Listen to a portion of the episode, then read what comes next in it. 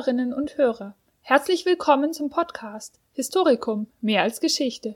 Hier ist Veronika vom Geschichte Podcast Team und zum Start des Sommersemesters 2020 präsentiert euch hier Dr. Daniel Mollenhauer die wichtigsten Informationen zum Studienstart. Zu Nicht-Corona-Zeiten gab es kurz vor Semesterbeginn eine Einführungsveranstaltung für alle Erstsemester im Fach Geschichte an der LMU.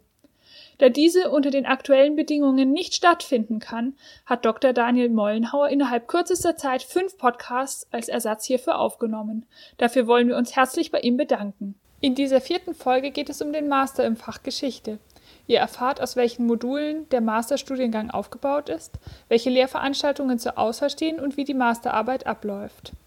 Ja, liebe Kommilitoninnen und Kommilitonen, herzlich willkommen zu dieser neuen Folge unseres Podcasts zum Beginn des Sommersemesters 2020, zu diesem Corona-Semester, in dem wir Ihnen mit einer Serie von Podcasts die notwendigen Informationen zum Semesteranfang und zum Studienbeginn geben wollen. Diese Folge richtet sich an alle Studierenden des Mastergeschichte und gleich am Anfang möchte ich Sie beglückwünschen, dass Sie die erste Hürde, nämlich den Eignungstest, offensichtlich alle genommen haben.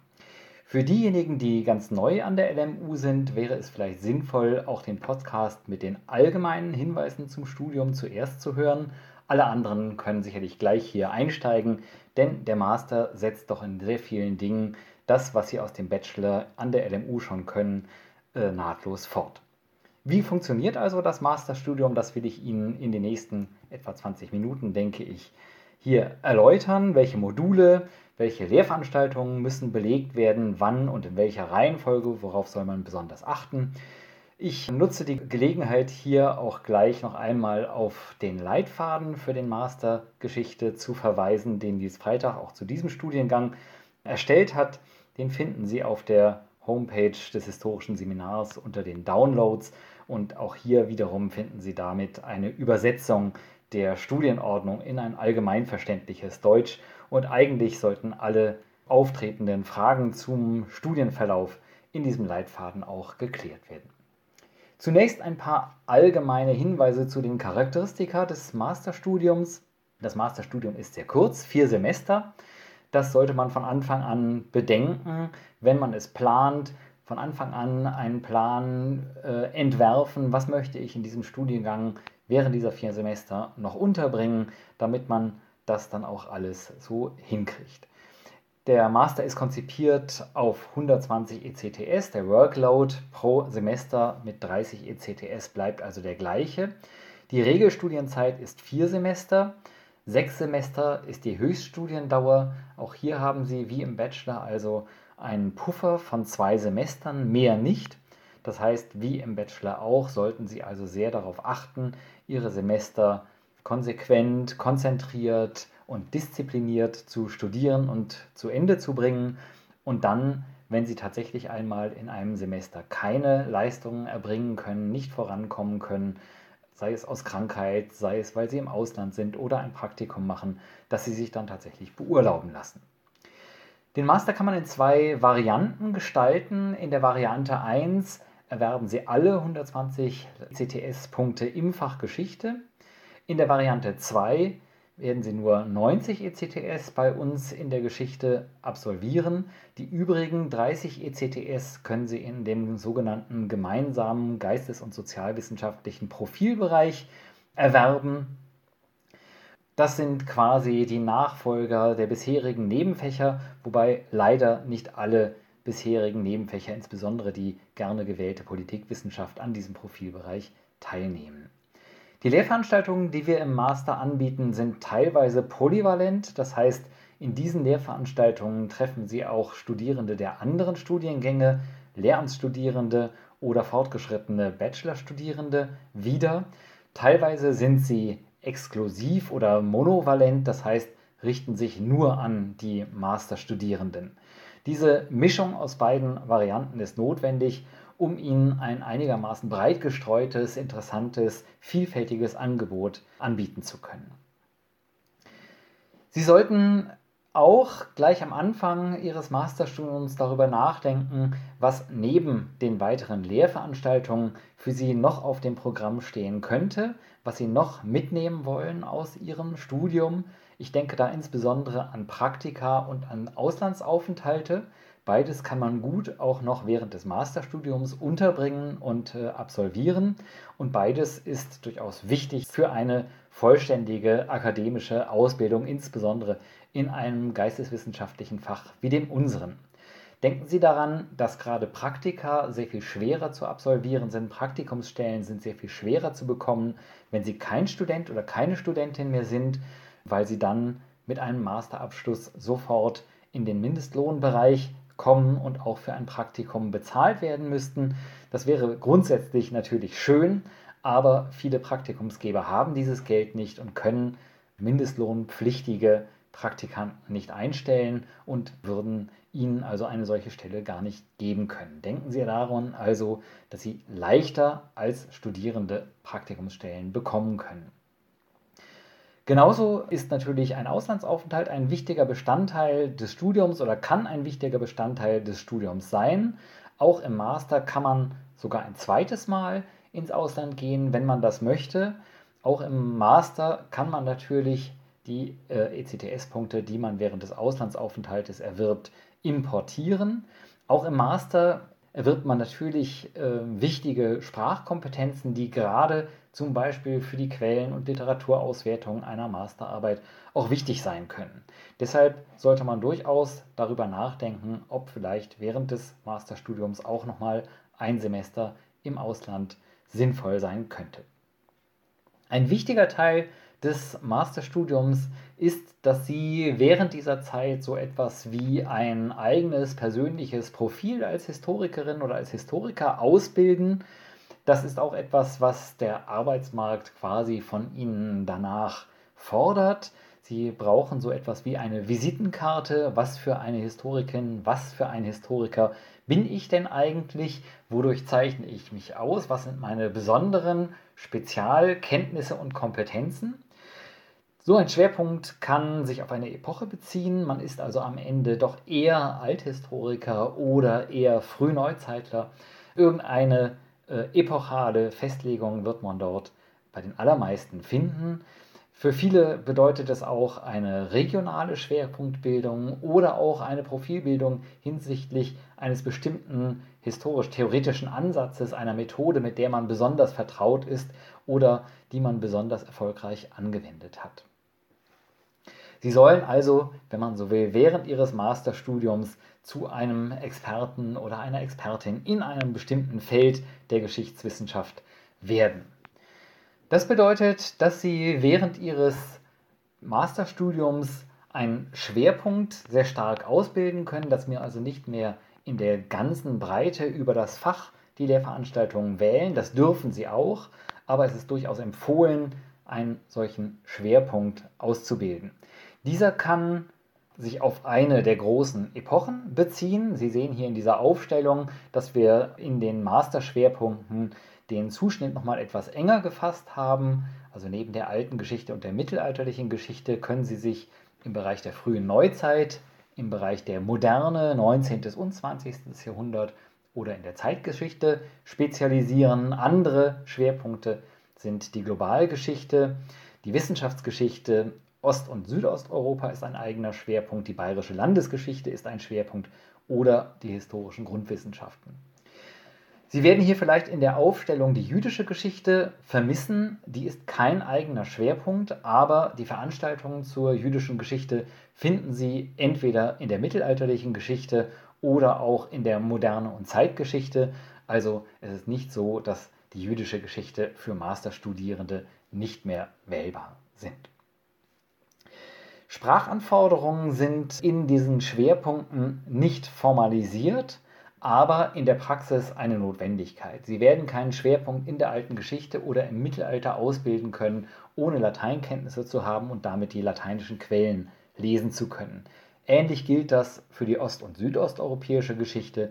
Da wird es notwendig sein, dass Sie in einer slawischen Sprache zumindest solche Lesefähigkeiten ausbilden, dass Sie oder ausgebildet haben, dass Sie die entsprechenden Quellen in der Landessprache, also im russischen, polnischen, tschechischen oder anderen Sprachen Ost- oder Südosteuropas anwenden können.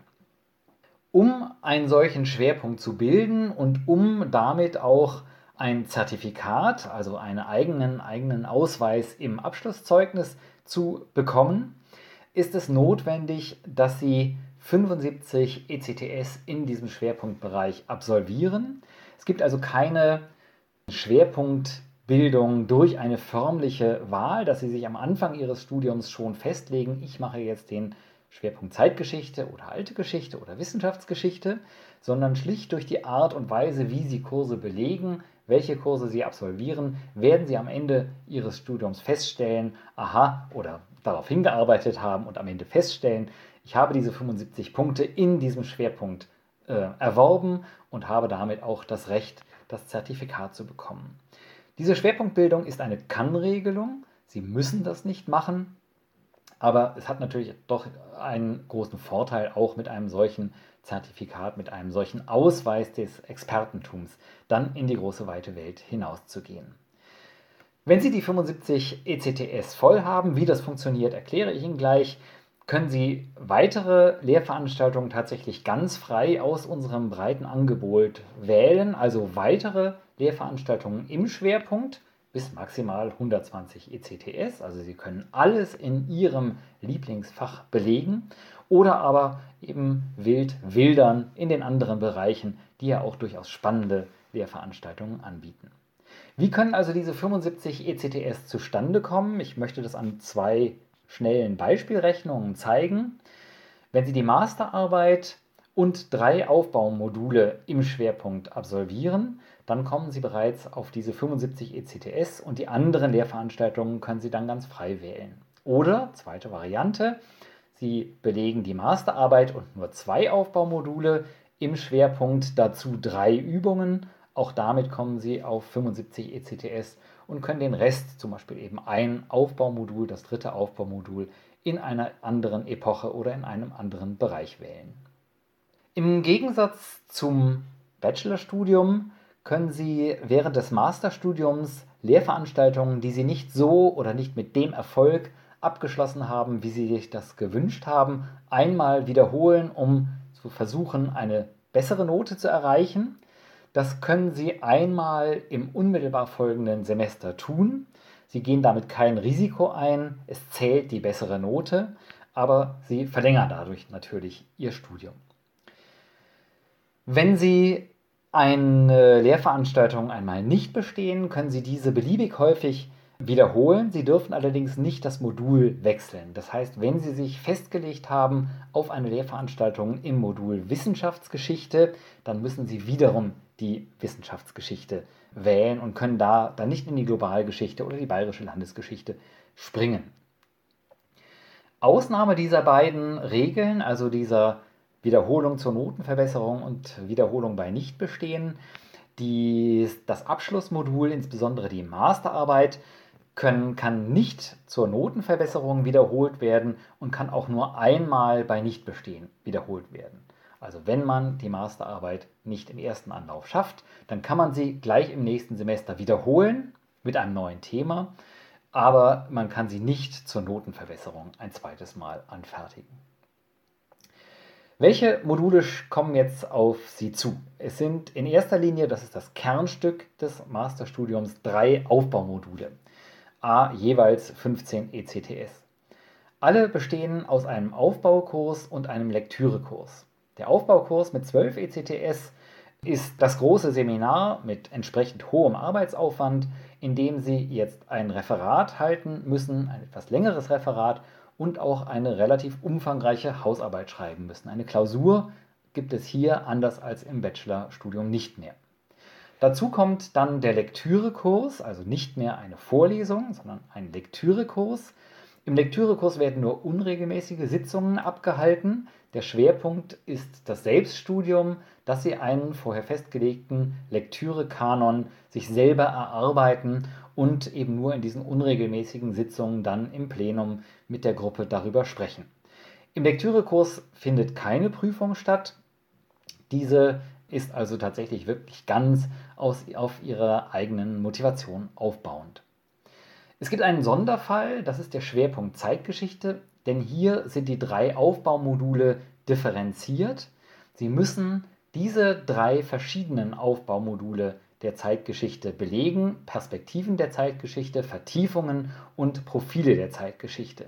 Nur wenn Sie diese drei Aufbaumodule gemacht haben, dann können Sie das Zertifikat für die Zeitgeschichte bekommen. Das zweite Modul ist das Modul Geschichtswissenschaftliche Forschungsgrundlagen. Das sind die Übungen, die Sie zusätzlich zu Aufbaukursen und Lektürekursen absolvieren sollen. Zunächst sind es drei Übungen, die Sie alle machen müssen. Einmal die aktuellen Forschungsgrundlagen, bei denen wir Ihnen sehr empfehlen, sie im Schwerpunktbereich äh, zu absolvieren. Daneben gibt es Konzepte und Theorien, also eine Fortschreibung der Theorie- und Methodeübung aus dem Bachelorstudium und einen, einen dritten Übungstypus Quellenanalyse und Quellenkritik. In allen diesen drei Übungstypen gibt es eine Prüfungsleistung, Klausur, Essay, Referat oder mündliche Prüfung. Und ähm, die sind äh, je nach Auspunktung etwas unterschiedlich umfangreich. Die Übungen sind in LSF den Schwerpunkten jeweils zugeordnet können aber im Grunde von Ihnen frei gewählt werden, insbesondere dann, wenn Sie Ihre Schwerpunkte bereits durch die Aufbaumodule und die Masterarbeit abgedeckt haben. Es lohnt sich also durchaus, auch mal in, dem, in den anderen Schwerpunkten nachzuschauen, welche Übungen dort angeboten werden, weil die sich natürlich nicht unbedingt präzise nur auf diese eine Epoche beziehen, sondern dann eben der Kollege aus der alten Geschichte mal über Max Weber arbeitet oder ein Kollege aus der frühen Neuzeit über Bourdieu arbeitet. Und das kann ja durchaus auch für die Studierenden der anderen Schwerpunkte interessant sein. In der Variante 1 des Studienplans, nämlich dann, wenn Sie sämtliche Lehrveranstaltungen in der Geschichte absolvieren wollen, werden auch die nächsten 30 ECTS-Punkte noch einmal im Bereich der Geschichte erworben. Und hier geht es darum, zunächst noch einmal den Übungszyklus zu durchlaufen mit einem Unterschied. Anstelle der aktuellen Forschungsfelder finden Sie jetzt die Medien- und Geschichteübung. Es sind aber noch einmal drei Übungen, die zu absolvieren sind. Dazu kommt ein Praxismodul aus einer Übung, die wiederum mit sechs Punkten ausgepunktet ist und einem Praxiselement. Über dieses Praxiselement, da gibt es eine große Bandbreite zur Auswahl, erstellen Sie dann einen schriftlichen Bericht, den Sie bei uns einreichen und äh, der dann die Grundlage für das Bestehen dieses Elementes gibt. Sie können da ein Praktikum absolvieren, mindestens vier Wochen. Sie können einen Lehrenden des historischen Seminars ein Semester lang bei einer Lehrveranstaltung begleiten.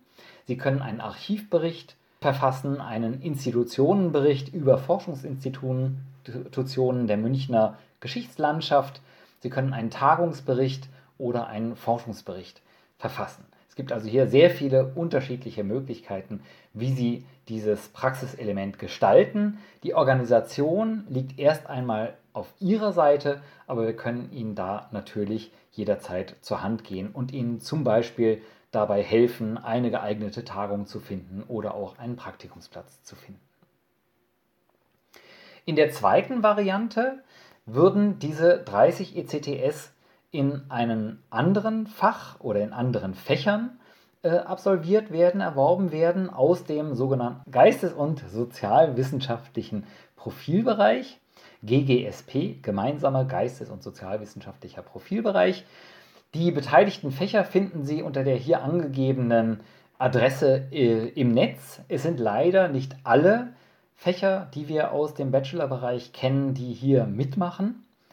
Man kann dazu relativ wenig sagen. Sie werden sich zu den Fächern, die Sie interessieren, selbst informieren müssen, welche Regeln es dort gibt, welche Lehrveranstaltungen in dem GGSP angeboten werden.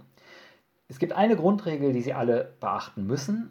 Entweder Sie belegen unsere Variante 1, machen also alle 30 Punkte bei uns in der Geschichte oder Sie machen alle 30 ECTS außerhalb des Faches Geschichte. Ähm, Sie können also nicht quasi das Praxiselement aus der Variante 1 nehmen und dann noch ein bisschen Kunstgeschichte dazu mischen. Das geht nicht.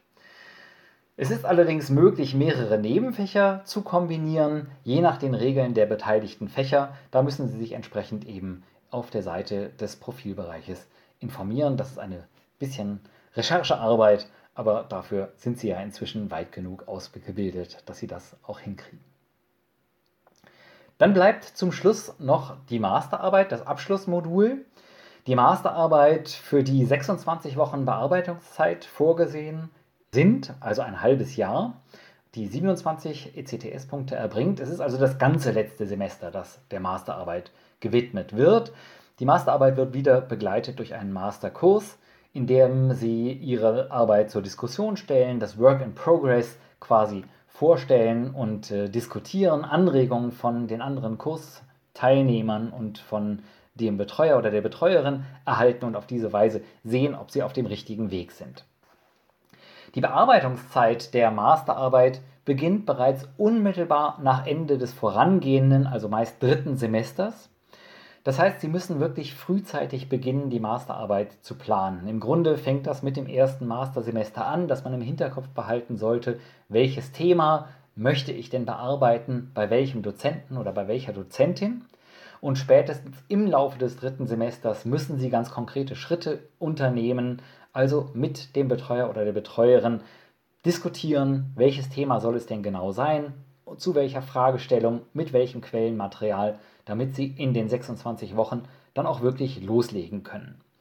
Das bedeutet auch, dass Sie die letzte Hausarbeit im Aufbaukurs während des dritten Semesters, also Ihres vorletzten Semesters, frühzeitig schreiben, am besten schon während des Semesters, damit Sie sich in den 26 Wochen der Bearbeitungszeit der Masterarbeit wirklich ganz hier Ihrem Meisterstück widmen können. Bedenken Sie auch ein bisschen, dass diese Masterarbeit quasi Ihre Visitenkarte ist, wenn Sie an die Öffentlichkeit gehen nach dem Studium, wenn Sie sich auf Stellen bewerben, wird regelmäßig nach Ihrer Masterarbeit gefragt werden. Das ist also wirklich etwas, was man nicht dahinschludern sollte, sondern was gut und sorgfältig geplant und dann auch fertiggestellt werden sollte. Und damit haben Sie Ihr Masterstudium erfolgreich beendet. Mir bleibt also am Ende dieses Podcasts nur noch Ihnen einen guten Start ins Masterstudium und viel Spaß und viel Erfolg dabei zu wünschen. Vielen Dank für Ihr Zuhören, vielen Dank für die Aufmerksamkeit und die Konzentration. Alles Gute. Vielen Dank, Herr Dr. Mollenhauer, für diesen vierten Teil zur Studieneinführung. Viel Erfolg beim Start in den Master wünscht das gesamte Podcast-Team. Bitte beachtet, dass die Informationen in diesem Podcast bestmöglich recherchiert sind, für euch aber immer die Regelungen in eurer jeweils gültigen Studienordnung bindend sind. Das war ein Podcast der Reihe Historikum, mehr als Geschichte. Gesprochen hat Veronika. Wenn ihr Fragen, Anregungen oder Kritik zum Podcast habt, meldet euch gerne bei uns. Unseren Kontakt findet ihr in der Podcast-Beschreibung. Wir freuen uns, von euch zu hören und zu lesen. Bis bald bei der nächsten Folge.